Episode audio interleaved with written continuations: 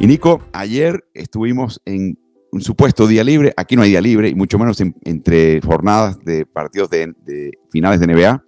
Fuimos a atención de medios, escuchamos las palabras de todos los sabios y participantes y protagonistas, pero también tuvimos un poquito de, recreo y nos fuimos a un lugar donde conocimos a un joven que se llama Tobías Mariani, recién llegado a Miami, ya trabajando argentino, eh, que nos, nos sorprendió la cantidad y calidad de conceptos y datos que tenía la NBA. No solamente el Miami Heat, que obviamente es el equipo que él ve con mayor frecuencia, y el chico que está empezando a abrirse paso acá, ya había ahorrado su nerito para ver el tercer partido de finales en la cancha en un asiento mejor que el vuestro y el mío.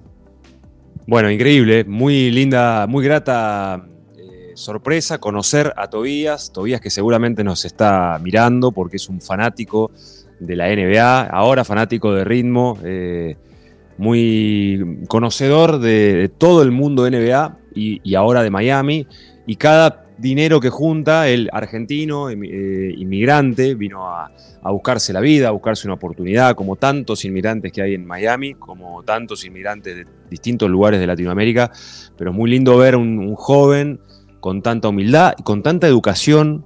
Me gustó su, manera de comunicarse y de proceder y Tobías eh, eh, junta el, manguito, como decimos nosotros en Argentina, para ir a los partidos, se juntó sus, sus dólares para ir al, juego 3, pidió permiso y todo lo ahorrado en el mes lo puso en la NBA, pero a mí me sorprendió el conocimiento que tenía de la NBA histórica, no solamente de lo que está pasando ahora.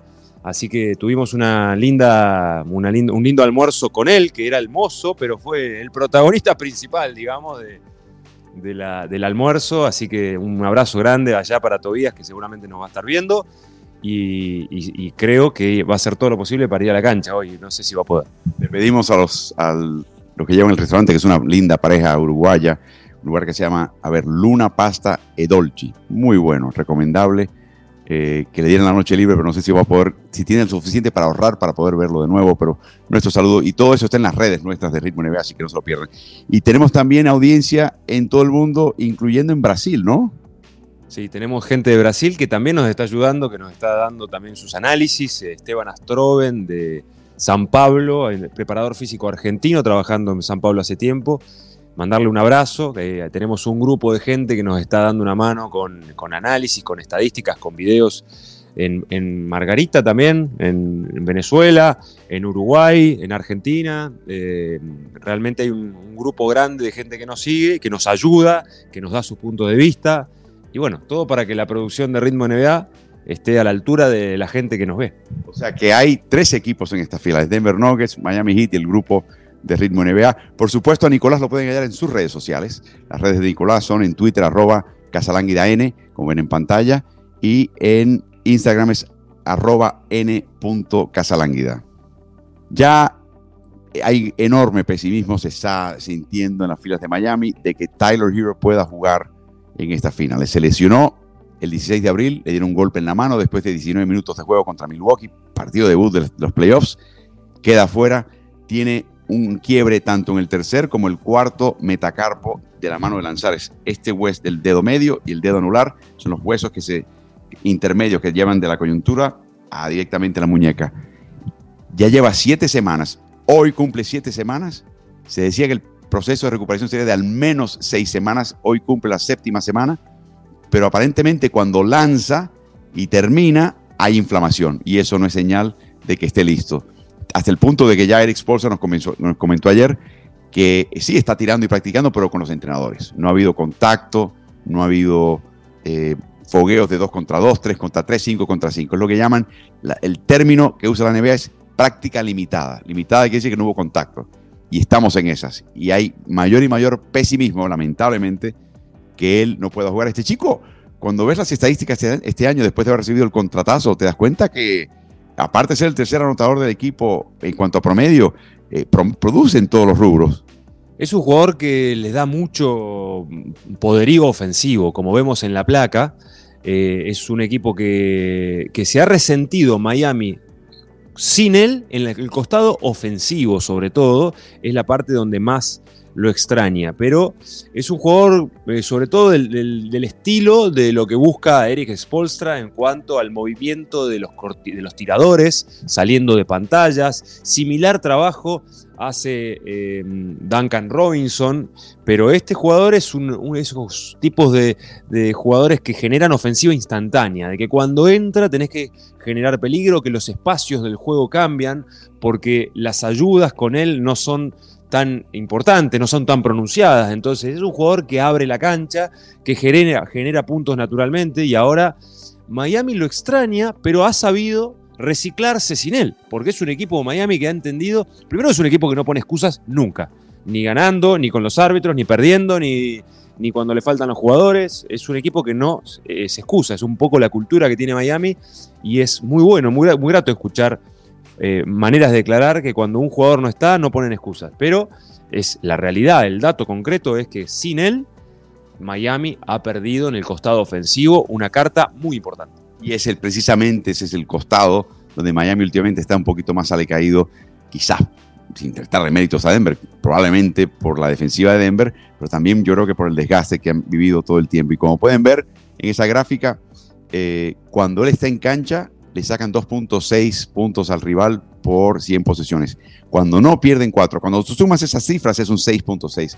Un 6.6 para un jugador de NBA solamente, eh, eso es impactante. Eso no se puede ignorar. Y lo que también me sorprendió es que cuando está él en cancha, la defensiva es mejor. O sea que el chico está mejorando también en ese costado de la cancha y por eso es que hay que tener un poquito de, de respeto y una lástima que no podamos verlo jugar. No es que seamos eh, partidarios de Miami, queremos ver espectáculos, queremos ver multitudes de opciones, queremos ver el reto. Y el que quiera ver una buena final, y no es de Miami o Denver, quiere que esté todo el mundo jugando. Y aparentemente dudoso que juegue este chico, quizás para el final de la serie, si se extiende a un sexto o séptimo partido. El otro jugador del cual hay que hablar es también joven, pero este no es joven, este es novato. Se trata de Christian Brown. Entonces estaba hablando de él ya en todos los segmentos de Ritmo NBA. Este chico es algo que se está convirtiendo en factor. Estuvo anotando 15 puntos, 7 de 8. Fue la versión de Duncan Robinson del segundo partido para Denver en el tercero. No se esperaba eso de él. Súper activo, sobre todo en el cierre. Y francamente inclinó la balanza a favor de Denver para liquidar el partido y darle la ventaja y robar la localidad de vuelta al equipo de Miami y recuperarla al equipo de Denver. ¿Quién es Christian Brown, no? 22 años de edad fichado en el sorteo en la posición número 21, o sea, el fondo, en el tercio más bajo de la primera vuelta. Chico que nació en Kansas, se formó en Kansas, fue a la escuela preparatoria Blue Valley Northwest High School y lo llevó a tres campeonatos estatales consecutivos. Quiere decir, no solamente su último año cuando tenía 17, 18 años, no, en su segundo de cuatro años de prepa, con él en cancha, este equipo era campeón. Te das cuenta que él era el motor de ese barco, seleccionado primero global, y puede convertirse ahora, si gana este campeonato su equipo de Denver, en el sexto jugador en obtener campeonatos de NCAA y NBA en años consecutivos. Y entre los que están en esa lista, para que sepas, está un tal Bill Russell. O sea, hay dos o tres nombres que te, sacuden de lo importante que es. Eh, y por supuesto, eh, jugó los 40 minutos en la final del torneo de NCAA de primera división contra North Carolina. No salió de la cancha, 12 puntos, 12 rebotes, fue la, razón clave por la cual Kansas ganó un campeonato después de hace mucho tiempo. La anécdota interesante de él es que su mamá se llama Lisa, el papá, eh, Donnie, entre ahí en Lisa, que cuando ella emerge en el día del draft, muchos empezaron a escribir que Denver se sacó la primera selección del draft. Esa fue la reacción de mucha gente en, los medios. Claro, en las redes sociales tú sabes lo que hay, eh, tú sabes el tipo de personaje que hay ahí, aprovecharon la oportunidad. Pero Lisa, cuando él vio que su esposo Donnie, el papá de Christian, era el entrenador del equipo y era un entrenador que más o menos, dice, no, no, no, no, digo, tenían ocho años los chiquitos, los chamacos, los pibes. Digo, no, no, Donnie, ponte un lado. Y aquí está, voy a leer la cita que dijo ella en ese momento. Mi esposo tiene el corazón más blando que el mío. Que jueguen todos los niños y bla, bla, bla, dice. Los niños querían ganar, dice ella. No se trataba acerca de quién jugaba qué. Así que le dije a mi esposo, da un paso al lado. Y entrenamos de forma muy distinta. Te das cuenta quién es la que está empujando ahí, ¿no? Evidentemente el esposo era un, quería, quería blandengue. Era un, un, blandengue, quería que la educación integral del niño, que juegue, que se divierta. Y la madre dijo acá con este chico vamos a ganar todos, vamos a ponerlo a competir. Así que lo metieron a Christian Brown, dale, anotá, jugá, ganá campeonatos de chiquito. Eh, así que no, fuera de, de broma, evidentemente la mamá tiene mucha incidencia en el niño, en ese entonces niño, ahora ya un, joven con mucho, con mucho futuro, porque lo está haciendo muy raro que juegue un novato al nivel que está jugando y, mostrar el ascenso en la serie, en los playoffs, jugador que tenía poco protagonismo en fase regular, un jugador que fue encontrando su lugar desde la defensa, porque es un, jugador que entra a tener un rol protagónico, pero construye su juego ofensivo a partir de la energía defensiva que le pone.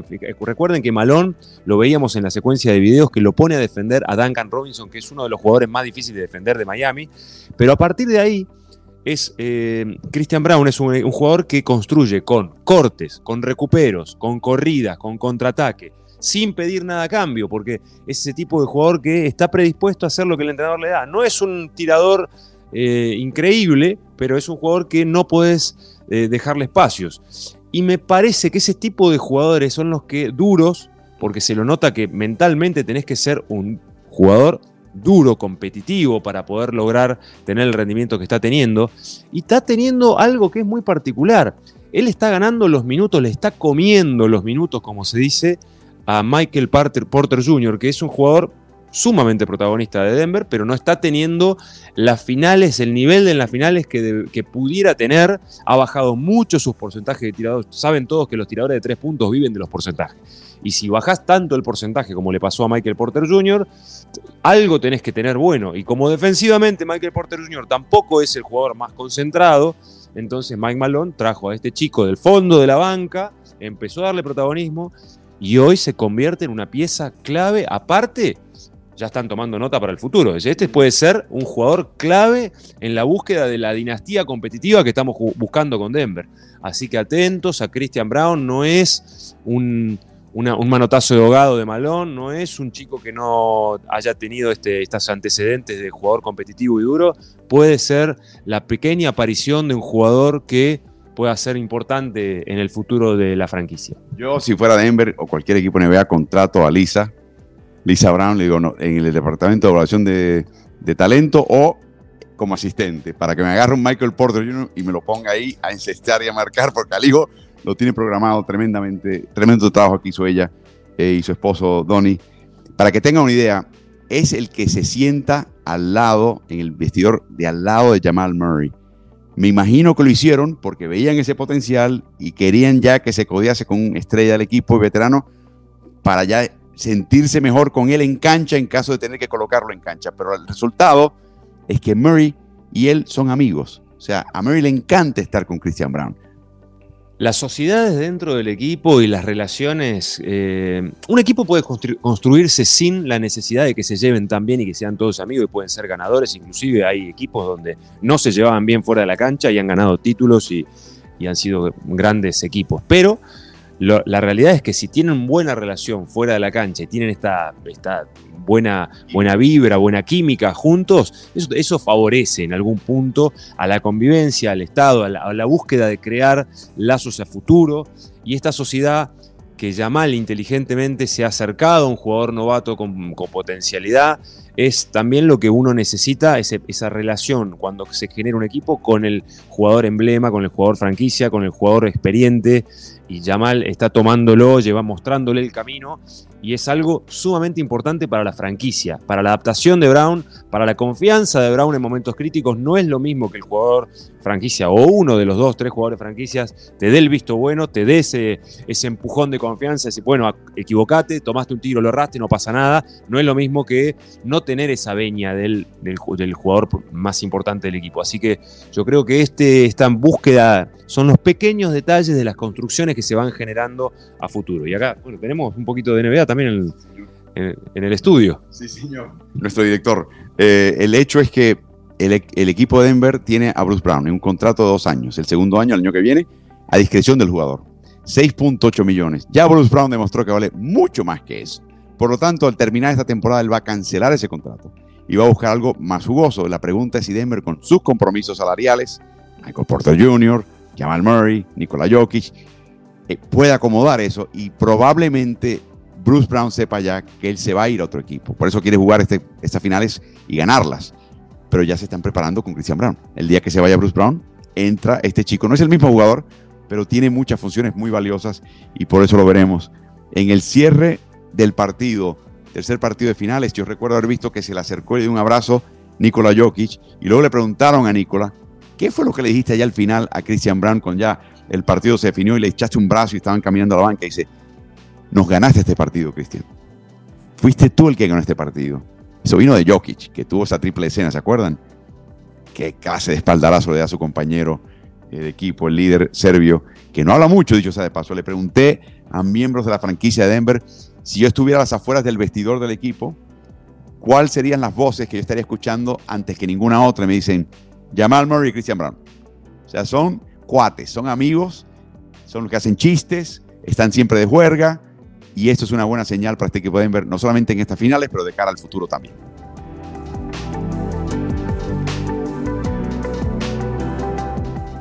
Comenzamos ya con nuestra cobertura del cuarto partido de finales. Este equipo de Denver ya ha ganado sus últimos cuatro compromisos fuera de casa. Miami ha perdido sus últimos tres compromisos en casa. Esa tendencia no habla muy bien para los prospectos del equipo de Miami. Eh, y Miami, por supuesto, perdió un partido en el cual perdían por 10 puntos o más en un momento. Sé que tiene marca de 7 y 6 en ese rubro. Un tema que mencionaste ya y hay que mencionar siempre es Michael Porter Jr. Este chico es sumamente talentoso, pero ha tenido problemas con discos herniados en la espalda. Ha tenido tres operaciones. Su año novato lo perdió. Eh, su año novato en la universidad lo perdió por el mismo tema. Es francamente hasta cierto punto un milagro médico que esté en cancha. Obviamente un chico súper dotado, se pensaba que era el próximo Kevin Durant porque tiene una conexión con el aro increíble pero entre las operaciones, la ausencia, la falta de desarrollo, no ha tenido exactamente el, desempeño que ellos querían, aunque por momentos te puede meter 30 puntos y, te das cuenta, ¿no?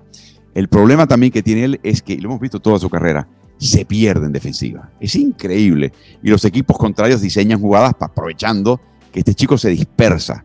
Sobre todo si lo colocas en, en los extremos, en las esquinas, marcar un triple de esquina. Se pone a ver el balón y hace una puerta trasera y se enteró mañana en el titular del diario. Ese es un problema constante con él. Así que hay que tener cuidado con él y si, como mencionas, no la mete, hay que sacarlo. Así que ayer inmediatamente le preguntaron a Michael Malone por qué sacó de la cancha tan temprano a Michael Porter Jr. y qué implica esa salida. Y la respuesta fue que tantas personas se apresuran a descartar jugadores. Michael Porter no está encestando, pero sabemos que es un gran tirador. Conocemos de lo que es capaz. Si intenta los tiros apropiados y generamos los tiros apropiados para él, eh, quiero que él y que Kentavious Caldwell Pope Dos jugadores que son mejores de lo que hemos visto en tres partidos hasta ahora siguen lanzando porque es la única manera de cortar un bache, una mala racha. Tenemos fe en Michael.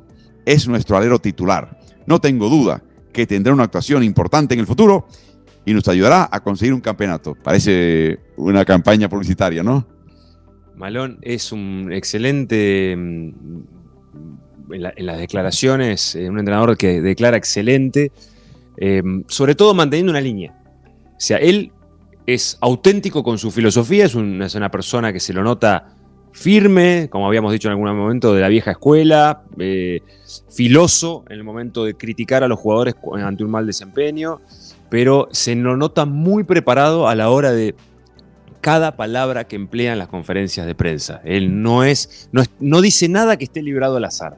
Y cuando habla de cada jugador, Lógicamente él dice que no, que no tira mensajes en la prensa para jugadores, pero los jugadores leen, sobre todo con, la cantidad de información que hay en estos momentos, jugadores leen todo lo que sucede y yo creo que este tipo de declaraciones es como darle un espaldarazo a su, a su jugador, a un jugador que no está en un buen momento. Es muy fácil estar en un, con un jugador como entrenador cuando ese jugador está yendo bien. Es muy fácil. Todo el mundo te palmea, todo el mundo te abraza, todo el mundo... Y es difícil y el jugador es lo que necesita, que el entrenador le demuestre la confianza como sea, en la comunicación colectiva, cuando está con todo el equipo, en la individual y también en los medios de comunicación, porque le están pegando a Malón, como diciendo, a, a Porter Jr., como diciendo, necesitamos que este jugador levante el rendimiento o al menos que tenga el mismo rendimiento que tuvo en la fase regular. Y salió ayer Malón un poco a, a declarar en favor y mostrándole un poco la confianza que tiene. Y sabe claramente que es un jugador muy versátil, porque puede jugar la 3, puede jugar la 4, es un jugador que defiende a Jimmy Butler por momento cuando Aaron Gordon no lo hace. Es un jugador que si bien no está en un buen momento, eh, ofensivamente sobre todo, puede eh, generar un, aspecto positivo. Lo que mencionás de las distracciones, sobre todo él en las, pantallas y en los cortes, es, una vía donde Miami lo ataca, porque por ahí, como decís, se distrae. Es un jugador que físicamente tiene la envergadura y el físico como para defender, salto eh, vertical en la carrera, tiene todo. Es un jugador que es polivalente, pero su distracción es su punto débil, digamos. Es curioso lo que mencionas cuando vemos estadísticas de él en los primeros 16 partidos de playoffs, o sea, casi todos los playoffs, con la excepción de los últimos dos, la diferencia es sumamente notable. Han caído los minutos. Los intentos continúan por 100 posesiones parejos. Los puntos, sin embargo, de 21 puntos por 100 posesiones a menos de 8. El porcentaje de campo atroz. 44% en los primeros partidos, solamente el 20% ahora en los últimos dos. ¿Y qué tal triples? La especialidad del pibe. 39% en los primeros 16 partidos de playoffs 13%, ni 13% en los últimos dos y por eso estamos en el lugar donde estamos. Un pequeño comentario de, Malone. ¿Te acordás que me mencionaste que en la práctica abierta en un momento le echó el brazo a Murray y, pensaste que quizás fue un poquito, no sé, un gesto para las gradas, porque había hablado muy duro de Murray previamente. Ayer comentó, le preguntaron de ese mismo intercambio y dijo, la manera que lo expresó fue de esta manera yo puedo sentir la presencia de Jamal Murray en un partido. Dice, estoy dirigiendo el partido, estoy viendo un montón de cosas, pero siento que está Jamal Murray enchufado y metido en el partido de lleno. Dice, en el segundo partido no lo sentí. Y lo que le dije en ese momento es que sé que vas a estar ahí metido, que sé que en este momento te estás autofustigando por lo que hiciste en el segundo partido y vas a tener un gran tercer partido, que así fue. Como diciendo, no te preocupes, tú vas a estar ahí conmigo, yo voy a estar eh, ahí contigo, vamos a sentir su presencia. Interesante intercambio en ese sentido. Bueno, con 32 puntos, 21 rebotes y 10 asistencias en ese tercer partido de finales el miércoles, Nikola Jokic suma más partidos, escuchen esto, de playoffs de 30, 20, 10 en su carrera, 3, que el resto de los jugadores que han jugado en la NBA en la historia, 2. Increíble. Nikola Jokic y Denver están descubriendo y ampliando su juego de poste bajo. Te lo mencioné en un momento en el partido no es una ampliación extrema, pero es un pequeño cambio sutil que se está mencionando. ¿Cómo, qué, ventajas tienen los equipos en las distintas partes de la cancha en el costado ofensivo? Bueno, en la, parte exterior de la llave, sobre todo la línea de tres puntos, Miami tiene la ventaja, le saca 49 puntos de ventaja a Denver. En la llave, Denver le saca 50 puntos de ventaja, a lo que puede anotar en esa área el equipo de Miami. Y en los tiros libres también, Denver está intentando mucho más que Miami le saca ventaja de 22 puntos hasta ahora en tres partidos. Denver es uno de tres equipos con múltiples triunfos en temporada regular al encestar en esos partidos cinco o menos triples. O sea, equipo que gana sin la ayuda del triple en la NBA contemporánea. Y en el tercer partido de finales tuvieron uno más, tienen ahora marca de 2 y 3. Tenemos varias animaciones que les quiero mostrar y Tico, te voy a dar la palabra, comenzando con los minutos por partido entre los referentes de esta serie. Bueno, ahí vemos en la placa eh, realmente una, una, cantidad de minutos muy marcada. Cuando gana Denver, los minutos de Murray suben eh, de una manera muy importante. Esto hay que decirlo. los dos partidos que ganó Murray jugó por encima de los 44 minutos.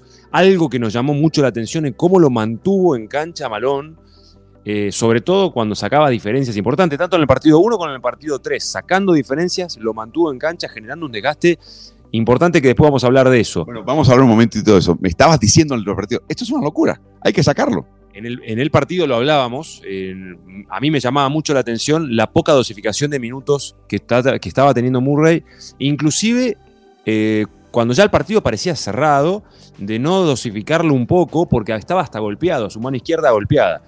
La tendencia de los minutos en la gráfica a la derecha es que en general, tanto para él como para, eh, perdón, en el caso de Jokic y Bama de Bayo, en ambos casos los están metiendo más y más en cancha y estos señores se cansan, son los internos. Sí, el desgaste de los dos es muy grande, sobre todo eh, en, cuanto a minutos, pero también hay que ver la cantidad de acciones de alta energía que realizan.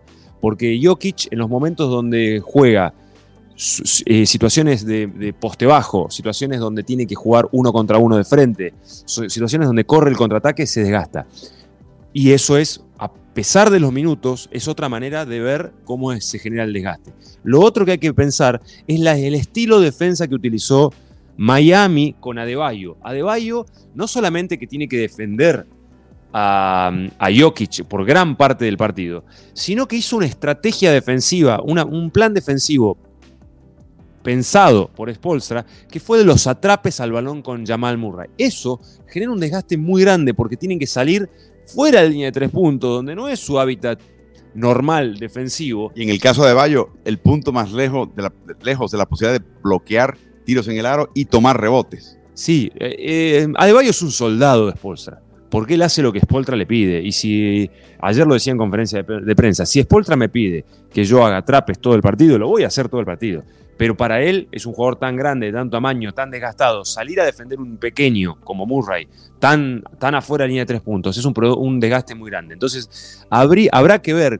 y tenemos que prestar atención a esta gráfica que acaba de mostrar nuestro productor en cuanto a los minutos jugados de estos jugadores, el desgaste que vienen teniendo, la importancia que tienen ellos en la serie. Eh, y ahora vamos a ver la distancia recorrida también en kilómetros. Acá vemos, esto es una, esto es una producción de Esteban Astroven de, desde Brasil, la cantidad de kilómetros que recorrieron Murray y Jokic son los dos jugadores que más recorren en el equipo de Denver Nuggets. Y por otro lado, en Miami, Adebayo haciendo un desgaste increíble en el juego 3. Esto habrá que tenerlo muy en cuenta para el, próximo partido. Ahí está la gráfica que menciona Jamal Murray, primero en minutos jugados en Denver, con casi 45 por partido. Jokic le sigue con casi 44, extraordinario. Está promediando Murray 5 y un tercio de kilómetro por partido. Recuerden, no es una sola dirección, no esperando, arrancando, acelerando, desacelerando. Le sigue, no Murray, no Gordon, no eh, Michael Porter Jr., no, le sigue Nikola Jokic con casi cuatro y medio kilómetros, son 2.8 millas en el caso de Jokic, segundo detrás de Murray, eh, y de esa manera eh, vemos el estrago. También tenemos una gráfica de minutos y velocidad que compara a Murray contra Butler, que de nuevo nos muestra que de nuevo en cuanto a minutos y velocidad, ambos están jugando muchísimo. Esa lo vemos en pantalla ahora pero es algo que el desgaste es tremendo. Mencionabas a De en la conferencia de prensa, se le veía cansado, físicamente cansado un partido el miércoles, descanso el jueves, partido el viernes. ¿Qué hizo el jueves de actividad física? Normalmente, métenos en, la intimidad de un equipo.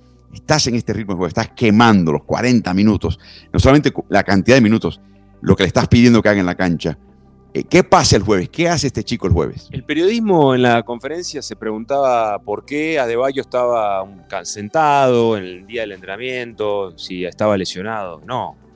La respuesta es no, señores. Este muchacho está muerto, está cansado y está recuperándose para una próxima batalla. Entonces, no es que tenía una lesión ni nada, pero se lo veía en sus gestos, en su manera de expresarse, en su, en su manera de caminar, de que estaba realmente agotado. Esto, ¿qué hace el, jugador previo a la competencia? Cuando hay un partido, que, eh, cuando hay un solo día de descanso entre las dos competencias, principalmente hay que descansar eh, y no hay que entrenar. Ese es lo que, lo que hizo Spolstra en el entrenamiento, mostraba de que él iba, iba a tener un día de descarga, como se dice, en cuanto a no estimular, no hacer contacto físico, recuperar. Está conocido que principalmente la, la principal manera de recuperar es descansar, dormir dormir horas de sueño, horas de noche, que no es lo mismo que dormir horas de día. Después la alimentación y después la NBA tiene todas las los programas de recuperación con las cámaras hiperbáricas, con sus eh, las, eh, mangas para sus piernas, que son eh, la manera de recuperar que permanentemente terminan de estar en la cancha, están en los, con los métodos de recuperación que Miami como Denver y como los equipos de NBA tienen para recuperar a sus jugadores. Pero esto no fue una noche, seguramente una noche normal, la de Adebayo. Es muy importante será ver cómo dosifican cansancio, porque venían con. Este será el, partido que menos descanso tiene. Recordemos que en Miami hubo dos días entre partidos. Después hubo viaje y se llega a Miami con dos días entre partidos. Y acá hay solo un día de, descanso entre partidos. Entonces será muy importante ir viendo cómo son las acciones en el juego y si Malone y Spolstra toman determinaciones en el uso o no de la rotación. Y recordemos que para Denver fue muy productivo la utilización de la segunda unidad y quizá más productivo que Miami. Quizá más productivo que Miami. Inclusive en el partido 2 que gana Miami, Denver tiene la mayor productividad con su formación relevo. En ese momento, Christian Brown, eh, Jeff Gordon utilizándose. Entonces, Miami y Denver, los dos tienen, habrá que ver cómo utilizan a sus actores de reparto. Y vimos una foto, está en redes, está en la página de Ritmo NBA, de la mano izquierda de Jamal Murray que al caer al final del partido se ha raspado, se ha pelado un lugar importante aquí en la, en la base de la palma de su mano izquierda no le va a afectar, eh, creo, el juego, pero es una lesión más que obviamente nunca ayuda. Miami y Pat Riley en particular fue el primer técnico y el primer programa, el primer equipo que empezó a medir en serio durante el partido, le daban asignaciones a los entrenadores asistentes, de sacar estadísticas de esfuerzo. Por ejemplo, rebotes, eh, cercos reboteadores, pilotas divididas, balones desviados, eh, intentos disputados, el cierre al tirador. Y en este tercer partido, aparte de Miami haber ganado en la categoría de pases desviados, que siempre lo gana, ah, faltas ofensivas provocadas, absorbidas del rival, Miami normalmente gana todas las categorías, porque se enfatiza, es parte de la cultura del hit, que hay que ganarlas todas. Eh, y si te van diciendo en el partido, hey, no hemos hecho esto, no hemos tocado balones, estamos flojos en el 50-50, balones disputados, bueno, Fíjense que ganó el tema de pases desviados, pero perdió la lucha de balones sueltos, en los, famosos 50-50, los balones disputados, 8 a 4 ante Denver. Y Denver cerró al tirador en 59 ocasiones, Miami solamente 48. Eso normalmente no lo hace, Miami es al revés. Y hablando de, de, rebotes, sacamos la cuenta ayer aquí en Ritmo NBA. La diferencia en rebotes de este tercer partido fue de 25, que es extraordinaria. Hay que remontarse a las finales de 1972. 51 años para ver un partido de esta índole. Y fue curiosamente el equipo de Los Ángeles Lakers cerrando su serie y su campeonato con Will Chamberlain en el 72. El famoso campeonato donde Will y Jerry West consigue finalmente el anillo. Y lo hicieron con un partido donde le sacaron 28 rebotes de ventaja a los Knicks. Una brutalidad. Pero ¿sabes cuánto tuvo Wilt ese día? 29 rebotes. Una persona, 29 rebotes. O sea, lo de Will Chamberlain es algo totalmente fuera de serie. Por eso es que cada vez que hay una marca, por ahí está el nombre de Will Chamberlain. O sea, es ya de entrada. Y de hecho, últimamente se está metiendo también LeBron James en muchos de esos eh, eh, eh, rubros estadísticos. Pasemos ahora a Nikola Jokic. Nikola Jokic, mencionaba, está te lo mencioné al principio del partido, uy, lo están empezando a utilizar más de posteos. No sabía si era por el diseño de la defensiva de Miami o sencillamente era un acto de él o del técnico más eh, eh, totalmente diseñado y preparado. Pero el hecho es de que sí, tuvo un poquito más de posteos. En temporada rural posteaba nueve veces por partido. Léase, se colocaba de espalda al aro, cerca, relativamente cerca al aro, para poder de ahí pasar, atacar con el triple o dar la vuelta y tirar. Los puntos por partido eh, eran un poquito más bajos en temporada regular. En playoff se mantuvo la tasa de posteos por partido pero mejoró la productividad. Ya en el tercer partido tuvo 11 de ellos y mantuvo la mayor y mejor productividad. Para que tenga una idea, los nueve posteos eh, en temporada regular de él superó al jugador de la NBA, que tuvo la segunda mayor cantidad por dos y medio posteos. En toda la NBA. O sea, el jugador que más se postea en la NBA por partido es Nikola Jokic. Y tiene dos más en esta serie, eh, en el tercer partido de finales contra el equipo de Miami bueno, el mejor jugador del mundo, estamos hablando, que lee y que tiene la herramienta para jugar en, por momentos en distintos sectores de la cancha, porque él es productivo en muchas facetas del juego, pero el poste bajo es un arma. para él. El poste bajo, sobre todo atacando a su hombro izquierdo, o sea, cuando ataca a su mano derecha, es una herramienta que siempre la tuvo y él la utiliza de acuerdo también al diseño o el plan del equipo rival. Miami, hay momentos que le otorga a él mayor factibilidad para jugar a través de eso. ¿Por qué? Para que la gente entienda. Hay momentos donde él va al poste bajo y los equipos tienen como una obsesión que él largue el balón. Lo, vimos en, otras series también, donde lo atrapaban, no es la serie de Miami, que él tenía el balón en la mano y venía doble marca hacia él inmediata, no es la serie de Miami. Miami lo que propone es que él juegue y que no haya tiros abiertos, que no haya ayudas innecesarias, que es algo que vamos a hablar después. Entonces él tiene ahí en, esa, en ese momento que medio una obligación que generar ataques contra Adebayo, que es un gran defensor, y contra Cody Seller, que no es un defensor que le esté pudiendo generar una, un obstáculo, una oposición adecuada al nivel de, Jokovic, de, de, Nikola Jokovic. Entonces es muy importante entender que el jugador eh, eh, está leyendo las ventajas que se le otorgan y cuando tiene ventajas en el poste medio lo hace, pero también hay situaciones en la zona que él queda apareado contra aleros. cuando veíamos que Denver eh, atacaba con él en el poste alto. Muchas veces el alero era Jimmy Butler, eh, Caleb Martin, Haywood, Haywood Hasmith. entonces hay momentos donde Denver tiene que utilizar esa opción de defensa de un alero y arrastrar. Entonces Nikola Jokic agarra el balón en el medio, arrastra, lleva y ahí aumenta, ese es el momento que vemos el aumento, el incremento de puntos en la producción de pintura, porque aparte lo lee, él es un jugador que lee todo lo que el juego le da, es inteligente y si el juego le da eso, va a atacar ahí. Ya lo hemos visto en el, partido de Cody Seller, que eh, en el segundo juego Cody Seller lo fue a defender y le generó cinco exposiciones consecutivas de ataque en la pintura hacia él.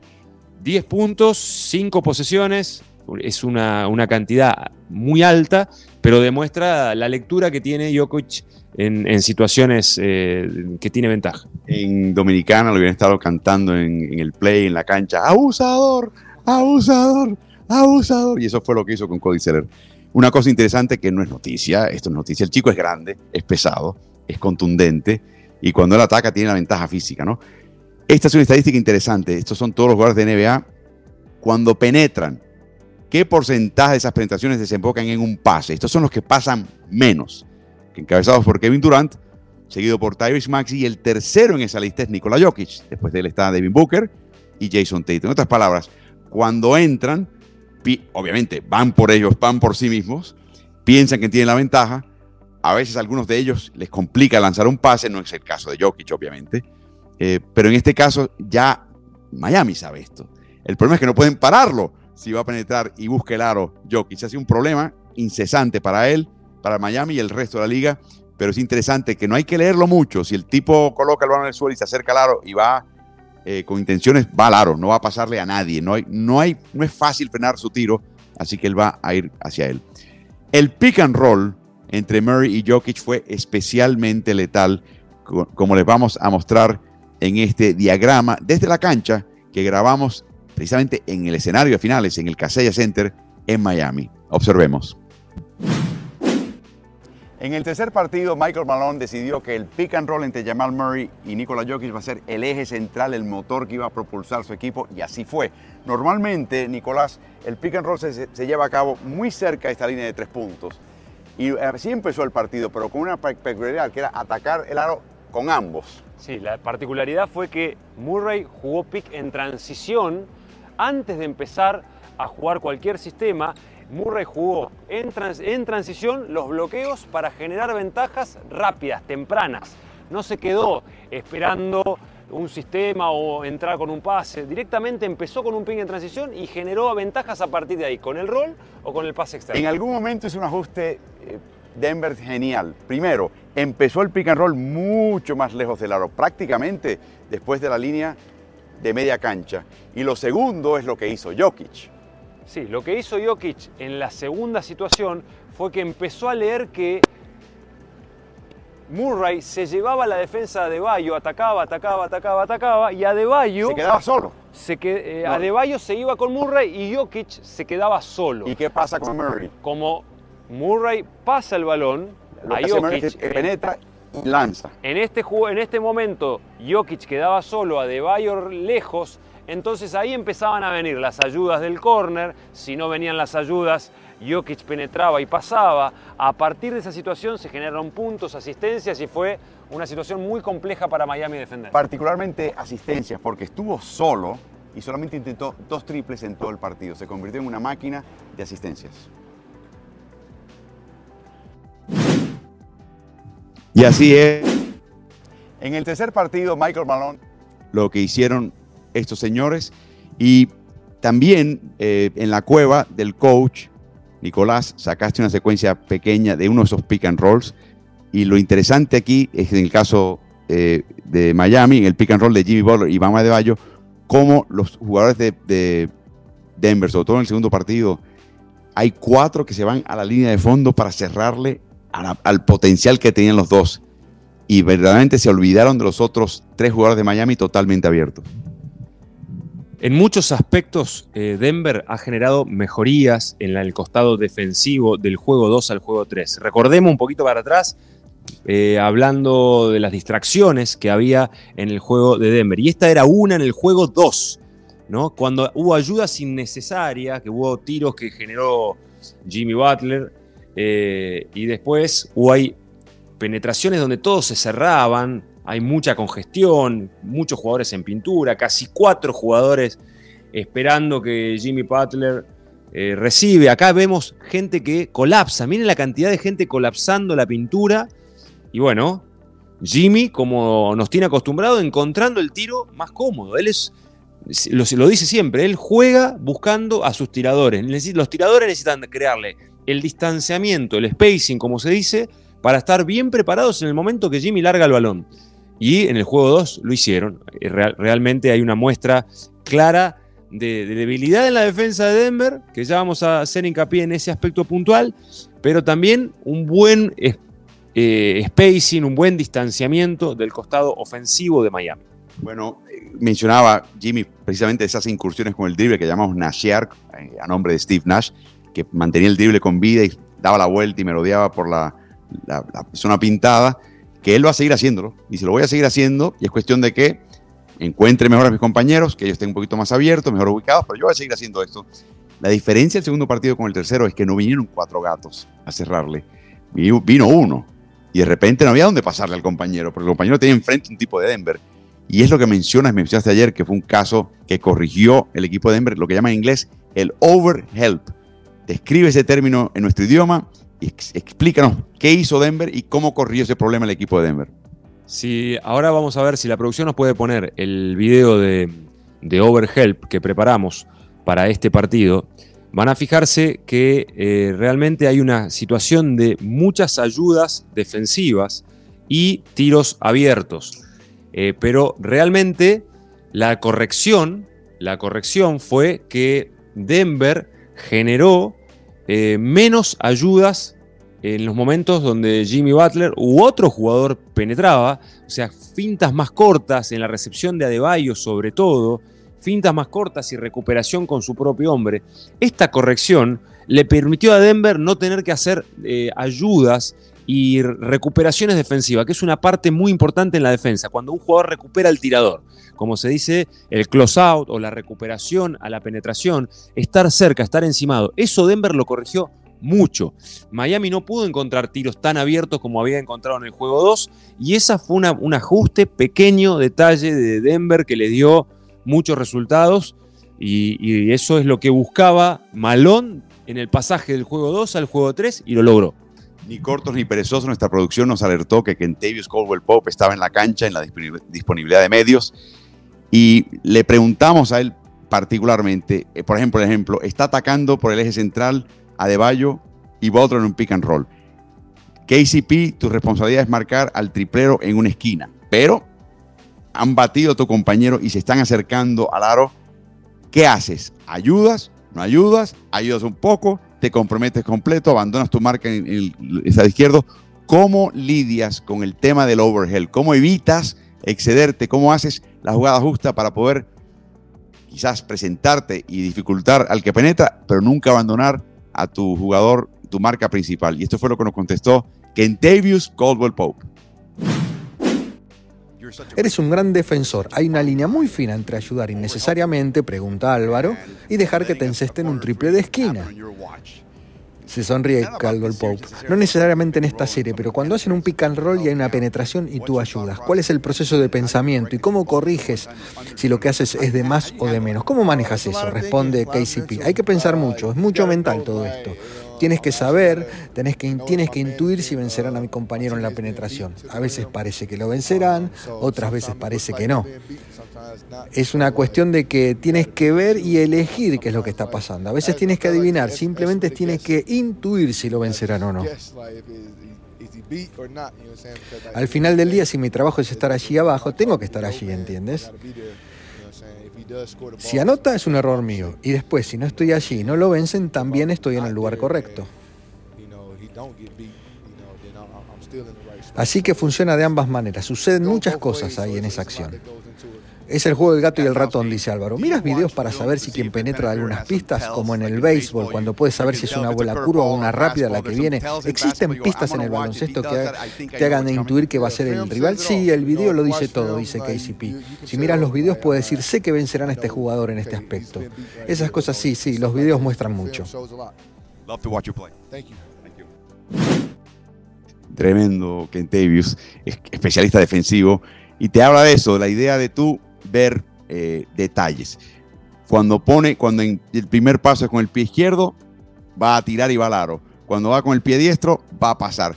El codo abierto, el codo cerrado, la mirada, la mueca, hay todo tipo de cosas que el ser humano ni se da cuenta, que son patrones muy ya marcados, que el rival está observando y dice, ah, cada vez que hace esto, desemboca en esto. Y es lo que está tratando de ver él para saber si se mete dentro de la llave o se queda fuera con el suyo hay mucho análisis de situaciones que son eh, una fina línea. La, ayuda innecesaria es una fina línea, que hay momentos donde eh, cuando, por ejemplo, se está jugando un, un pick and roll en un lugar de la cancha, los jugadores que no están involucrados en esa acción tienen que defender un poquito más recostados para ayudar, pero si ayudan mucho innecesariamente quedan los tiradores abiertos.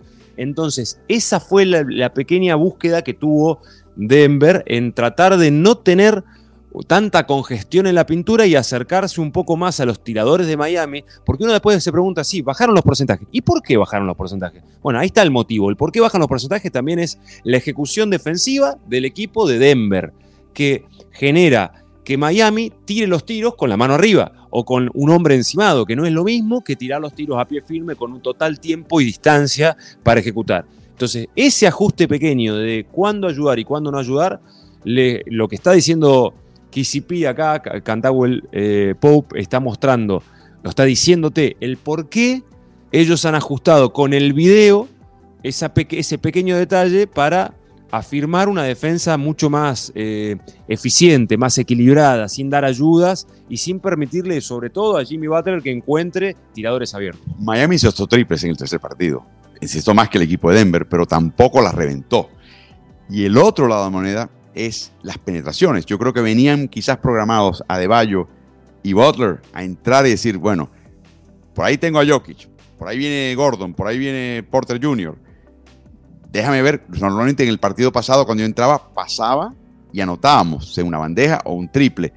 Así que estaban quizás preparados para el pase y cuando le quitan eso y espera, espera, tengo que tirar ahora. Y yo creo que quizás eso tuvo un efecto en los tiros dentro de la llave para la dupla de Jimmy Butler y Bam Adebayo, que en el primer partido incestaron el 46% de ese tipo de penetración. En el segundo, la victoria de Miami, 56%, 10 de 18. Pero en el tercer partido, 11 de 32. Fallaron 21 tiros en la llave en conjunto de 32 que intentaron incursiones en la zona pintada. Para que tengan una idea, el equipo completo de Miami, 17 de 46, un 37% en la pintura que es el séptimo porcentaje más bajo en la NBA en toda la temporada por uno de 30 equipos. O sea, una cosa extrema. Algo que estoy seguro que Miami va a corregir de cara al cuarto partido. Eso no va a pasar más. Pero eh, tocaron fondo en ese sentido y le fue muy mal y fue parte de la razón por la cual perdieron ese encuentro en casa contra Denver. Sí, eh, ellos pensaron en la, en la actividad, el regreso a la actividad física cuando perdieron ¿no? Eso fue el concepto de su cultura física, de su trabajo de levantar su trabajo de agresividad, de ser más físicos en la defensa. Ese fue el gran cambio de Miami para volver a ganar. Y nuevamente, en el, momento que Denver gana el partido, mm, empieza Miami a tener distracciones defensivas en la transición, que fue algo que Denver utilizó desde el principio del partido, jugar más rápido. Recordemos que Denver había padecido eh, esta embestida de, Miami en el sentido de bajarle las posesiones, enlentecer el partido, tratar de hacerlo jugar más lento, de ponerle la zona y complicarlo. Bueno, Miami entró en ese, en ese embudo, Miami se siente incómodo cuando sus jugadores importantes, Adebayo y Butler, no pueden generar, producir ofensivamente, y lo vemos en los números. Miami requiere que todos estén muy finos. Y un partido de baja producción de Jimmy y de Bama de Bayo eh, es muy dañino para, las intenciones de Miami. Así que yo creo que va a volver a esa búsqueda Miami hoy. Hoy tendrá esa necesidad de ir nuevamente a buscar el partido con esas cualidades que Miami nos acostumbra a ver. Pero Nicolás, ayer nos, ha estado guiando expertamente Nicolás Casalén a, través de estas finales, señalando cosas que ven en un partido que sabe que tienen que cambiar para el próximo o inclusive te, da el diseño de lo que va a hacer. Mencionabas después del segundo partido que hacía falta que Jokic empezase, si planteaba la zona Miami, bajar y explotar al jugador más pequeño en la línea trasera, la segunda línea de esa zona, la, que queda más cerca del tablero. Y así fue. En otras palabras, a Michael Brown le pagan de más y a Nico le pagan de menos. Pero bueno, ese es otro tema. El hecho es que estuvimos en el Casella Center después del partido, hicimos una especie de animación y recreación de lo que está pasando con la zona de Miami, cómo Denver está empezando a entender cómo explotarla y hablaremos también de las, consecuencias que tiene ese pequeño entendimiento nuevo de Denver, pero por, el momento veamos esta secuencia de la zona de Miami contra Denver. Ante la zona de Miami, recuerda muy bien, estaba Nikola Jokic insistiendo en meterse aquí en la parte central y empezaba el asedio que ni siquiera hacía llegar el balón.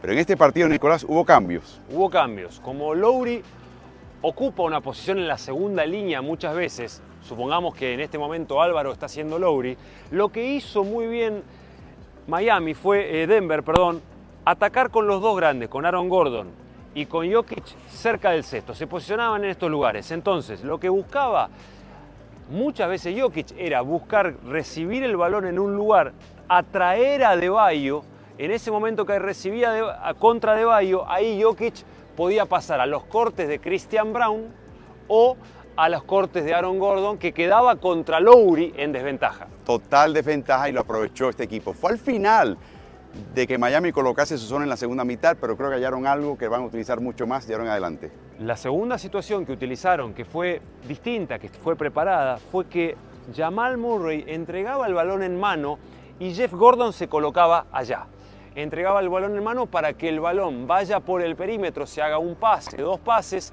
y Murray, que venía corriendo y ya eh, Jeff Gordon ponía una pantalla. Aaron Gordon. Perdón, Aaron Gordon ponía una pantalla. O Jeff eh, Green. ponía pantallas. Entonces cortinaba a la, a la, línea defensiva, porque acá recordemos que estamos contra una zona, no hay una asignación individual. Entonces cortinaba la línea defensiva para que Murray encuentre un tiro cómodo de los corners, que es un lugar bastante débil de la defensa de Miami, porque como es, la defensa es 3, 2 o 1, 3, 1, los corners son los lugares donde tienen ventajas. En, en resumen, reubicaron a Nikola Jokic y de esa manera complicaron al equipo de Miami que va a tener que hacer un ajuste adicional de cara al cuarto partido. Bueno, de repente explotan, por ejemplo, la presencia de Lauri abajo. Ahora Jokic se coloca en un lugar distinto, no, se empecina en meterse en la línea de tiro libre y ser torre de control. Ya Miami le quitó eso, está en el plan B, pasaron la página y está siendo eficaz. ¿Qué pasa ahora con la zona de Miami? Bueno, Denver encontró los espacios apropiados para atacar mejor. Em, inicialmente, Miami mm, encontró el machapeo, como se dice, el ajuste en los duelos de eh, Jokic en el poste alto, que era el lugar donde Denver estaba un poco estructurado, de que mm, Jokic tenía que recibir ahí y el equipo se dejaba de moverse, dejaba de jugar. Bueno, ahora lo que hicieron fue, ah, Lowry está más cercano al sexto, entonces Denver tomó una pausa, los dos grandes van cercano al sexto, uno de los dos, Aaron Gordon o Jokic, se lleva a Deballo y el otro recibe contra Lowry. Entonces se juega a partir del pase del jugador que está defendido por Adebayo, ese jugador recibe por defendido por Adebayo y el otro grande corta contra Lowry. Christian Brown generó acciones, Aaron Gordon generó acciones. Empezó a jugar más claro, empezaron a encontrar otras ventajas. Ajuste que le está costando ahora a Spolstra, porque esto es así, es un partido de ajedrez. Eh, cuando se juega la zona es como a ver cómo mueven las piezas cada uno de los entrenadores y qué lectura toman. Encontraron situaciones distintas, hay que ver qué ajustes ahora hace Spolstra, porque si hay algo que tiene Spolstra que hay que también nombrarlo, él tiene la capacidad de sostener un plan, decir, bueno, no, no, no, no voy a cambiar la, estrategia defensiva, no voy a dejar de atrapar porque me está dando resultados, no voy a dejar de defender zona, lo voy a seguir haciendo y voy a ajustar en este plan que tengo, voy a seguir ajustando detalles para hacerlo inclusive, inclusive más difícil. Entonces yo considero que hoy va a haber mantenimiento del plan, pero con nuevos ajustes de ese plan que está preparado. Eh, ¿Podrías imaginar qué tipo de ajuste sería uno de ellos? Sí, yo creo que hoy por ejemplo, Miami va a buscar mejorar el bloqueo en transición, que a Denver le dio muchísimos resultados desde el primer cuarto. Fue muy claro la estrategia de Malone diciendo, hoy Denver, hoy Denver va a atacar en velocidad. Y si Miami no está bien parado en la transición, los vamos a lastimar. Entonces Miami va a tener que corregir sus distracciones defensivas. Ese tiene que ser un ajuste. Le hace, tienen que llegar por lo menos cuatro de ellos y ya establecerse en lugares precisos en la media cancha y entender a quién le toca a quién. Y quizás el quinto inmediatamente sale al balón para frenar a Denver. El segundo plan tiene que ser la defensa del pick and roll, pick and pop. El, bloqueo y la apertura de Jokic generó mucho daño. ¿Pero por qué? Para que la gente entienda. Porque uno hablaba de las penetraciones. Es decir, bueno, sí, Jokic penetra. ¿Pero por qué penetra mucho? Porque es un grande que tiene la capacidad de rolar profundo y de abrir luego de de la pantalla para tirar o para generar. Entonces, como Miami estaba yendo con dos hombres Jimmy Butler y Adebayo a defender a Jamal Murray en muchas ocasiones, lo más simple para Denver es abrir. Entonces jugaban el pase a Jokic abierto a línea de tres puntos que quedaba sin defensa, porque Adebayo estaba cerca de, de Jamal Murray. Entonces en ese momento atacó, pasó, generó. Entonces yo creo que ahí tiene que hacer un ajuste. ¿Cuál va a ser el ajuste? Puede ser un cambio defensivo, puede ser que si Jimmy Butler está jugando con Jamal Murray, juegue directamente cambio defensivo, que es algo que Adebayo puede hacer. Y se vaya Adebayo o, o, persiga a Murray afuera a Jokic o Adebayo se quede con, con Murray. Claro, que Jimmy Butler quede cambiado con Jokic si abre y Adebayo continúe con Jamal Murray afuera. Eso puede ser una manera. O la forma inicial que tuvo, que es cuando eh, Adebayo se recostaba, hacía esta defensa de, de drop, que es atrasar, esperarlo, esperar el tiro pero no salir tan agresivo como lo hizo. Esos son dos ajustes que puede llegar a realizar. Hay que ver qué ajuste realiza contra la zona, esto de buscar que dos hombres eh, grandes ataquen la pintura. Posiblemente el alero que está ubicado en el top, que es la figura que ha encontrado Eric Spolstra, que es el alero grande, el, Jimmy Butler, eh, vaya a defender en línea de tres puntos. Eso quizá puede modificarse hoy e ir más cerca del sexto si sigue Denver con esta premisa de atacar a Jokic cerca del sexto. Así que bueno, son los ajustes tácticos que puede llegar a realizar Eric Spolstra hoy ante la lectura de Denver en el juego 3. Bueno, y por último, lo que hemos visto en este tercer partido es que se fundió la ofensiva de Miami. Denver hizo, fue factor en que eso sucediese, pero Miami creo que tiene cosas que puede hacer a su favor. ¿Qué anticipas de parte de Miami que, que hizo antes en esta serie y va a volver a retomar o que quizás tenga que alterar para poder ganar este partido crucial para ellos, porque ir 1-3 a Denver es el jaque y no quieren el jaque ni el mate. Sí, bueno, Adebayo viene siendo muy productivo en, estas series, atacando eh, en transición, atacando luego del pick and roll. Lo que ha hecho bien Denver, que es más virtud de Denver que defecto de Miami, es que ha defendido muy bien con las manos. Mencionábamos las manos de Jokic para no permitir ese pase picado, ese pocket, ese pase de bolsillo que hace eh, Jimmy Butler, Vincent con Adebayo. Esa producción de Adebayo la tienen que volver a generar. ¿Por qué? Porque si recibe Adebayo luego de la, del, del bloqueo de la pantalla, él es el generador para todos los tiradores. Eso por un punto. Tienen que optimizar eso. El segundo punto es las pantallas para Duncan Robinson. los tiradores de Miami tienen que volver a funcionar y jugar dinámicamente. El tercer punto es Jimmy Butler. Quizá Jimmy, que no es un jugador que tome malas determinaciones, es un jugador de básquetbol muy inteligente, muy competitivo, que toma decisiones inteligentes, tenga que atacar más el sexto. Porque estamos toda la defensa de Denver esperando el pase. Entonces, muchas veces, como decías, es parecido al Nash de aquel equipo de Phoenix Suns de Mike Anthony, que atacaba, atacaba, atacaba y buscaba y encontraba a los tiradores. Bueno, Jimmy está muy previsible, está programado. en encontrar los tiradores y a veces está olvidando que puede atacar. Y yo creo que él tiene la capacidad como para decir, bueno, voy a tomar un poquito más el toro por las astas, voy a decidir un poco más y atacar. Pero Miami requiere este juego colectivo, de esta movilidad y de que sus tiradores emerjan, que estén firmes. Love, Struz, eh, Duncan Robinson, tienen que producir un paso más y no esperar solamente a la producción de Adebayo y Jimmy Butler porque fue muy predecible ese estilo de juego. Hacerlo desde la defensa también es una necesidad. Miami necesita volver a correr, necesita generar puntos de contraataque y eso no lo ha hecho. Y por último, la diferencia en rebotes. Eh, fue histórica prácticamente. Uno sabe que eso no se va a repetir, que Miami ha visto el video mil y una vez y está asqueado, está ansioso de llegar a cancha y borrar un poquito esa impresión. Ya de entrada hemos hablado también acá en Ritmo NBA que a nivel de tamaño y talla y salto, Denver naturalmente saca ventajas. Me imagino que Sports esté fustigándolos con el tema del rebote. No, es aparte, viene, viene de la filosofía de Pat Riley, que tenía su dicho, sin rebotes no hay anillos, que está escrito en, a fuego en, los pasillos del estadio de Miami. Es algo que les duele a Miami haber perdido los rebotes de esta manera. Entonces, eh, sí, comparto que en tu análisis no creo que vuelva a suceder una diferencia tan grande, pero habla también del poderío que tiene Denver. O sea, Acá hay que. Miami tendrá que mejorar su, cerco reboteador, como decís. Eh, tendrá que luchar más las pelotas divididas, porque ya desde el primer cuarto se vio un Miami débil, dubitativo en el tema de ir a buscar las pelotas divididas. Y eso no puede suceder si no quiere que Denver se vaya a, Denver con la serie 3 eh, a 1. Bueno, tengo entendido que tenemos una pregunta que nos ha llegado, un comentario que nos ha llegado de la audiencia.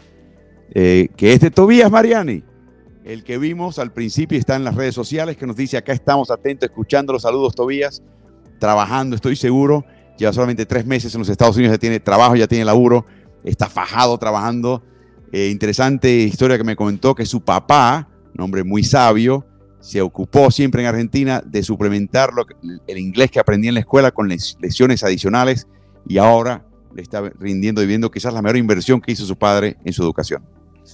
Sí, es una muestra clara de un joven que se está buscando la vida, Tobías, y lo felicitamos y lo abrazamos, porque mm, esto es una muestra de, bueno, una familia humilde, pero trabajadora y que le ha permitido a su hijo lo más sagrado y el legado más importante que una familia le puede dar a un hijo, que es la educación, el estudio, brindarle la mejor educación posible, y hoy los padres deberán estar orgullosos de un joven que se busca la vida estudiando en forma honesta, trabajando, eh, ahora en un, restaurante como mesero, como un muy buen mesero, porque nos ha, servido de una manera excelente, pero seguramente este joven tendrá nuevas oportunidades en su carrera, eh, porque se está preparando y, se lo nota que está listo para tener nuevos, nuevas oportunidades. Y el mejor cumplido, aparte de su carácter y personalidad que podemos dar en, esta, en este entorno de Ritmo NBA, es un hombre de básquet hombre de básquet. Ese es el máximo elogio para ustedes que nos acompañan día a día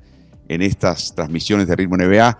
Les recordamos que a Nico lo pueden hallar siempre en sus redes sociales, que es arroba casalánguida n en Twitter, arroba n.casalánguida en Instagram.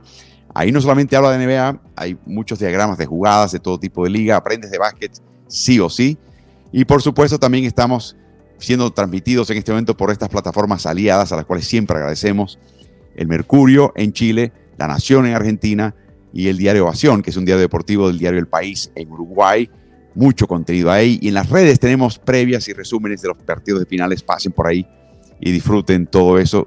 Les damos también las gracias a ustedes que nos están viendo por las distintas plataformas de Ritmo NBA, que si el canal de Twitch, que si la cuenta de TikTok, la de Twitter, la de Instagram, todo bajo el nombre de Ritmo NBA, la página de Facebook y, la, y el canal de YouTube, que es Ritmo NBA-NFL ese canal es interesante porque es un archivo de todo lo que hemos hecho todo el año. Hablamos de tu equipo, de tu jugador favorito y el que no es favorito también. Todo está ahí. Hay contenidos con Nicolás, contenidos con Carlos Morales, hay de todo. Pasa por ahí, suscríbete, activa notificaciones, el botón de la campana que te deja saber cuando hay algo nuevo. Y tenemos podcast de Ritmo NBA también, bajo ese nombre, en Spotify, en el resto. Pasa por ahí y siempre acompáñanos si no te pierdes un episodio. Y por último, un recordatorio que hoy, si Dios quiere, la tecnología y la internet lo permite, tendremos un medio tiempo de finales de NBA con Nico y con Álvaro desde la cancha, desde Casella Center. Y espero que se unan. A, tan pronto termine la primera mitad, arrancamos con este medio tiempo. Terminamos justo antes de que empiece el tercer cuarto y tratamos de contestar preguntas, decir lo que está pasando, saludar al que podamos Así que siempre es una 15 minutos que van volando y los esperamos hoy en la cuenta de Instagram. Es un live por Instagram en la cuenta de Ritmo NBA. Si no lo has hecho, sigue esa cuenta de Instagram. Así que gracias a todos ustedes, a ustedes por acompañarnos. En 10 horas, Nico, empieza el partido. ¿Qué vas a hacer? ¿Descansar? ¿Vas a, ver, a agarrar un poquito de sol? ¿O te vas a meter en la cueva de nuevo? Tengo que meterme en la cueva porque hay algunos detalles que me faltaron, Álvaro. La cueva del coach, otros contenidos que ven también en las, plataformas de Ritmo NBA. Disfrútenlas todas, disfruten el día, disfruten el cuarto partido. A ver si al final del día de hoy tenemos serie empatada o serie en jaque. Muy interesante, mucho drama hoy en Miami. Espero que nos acompañen.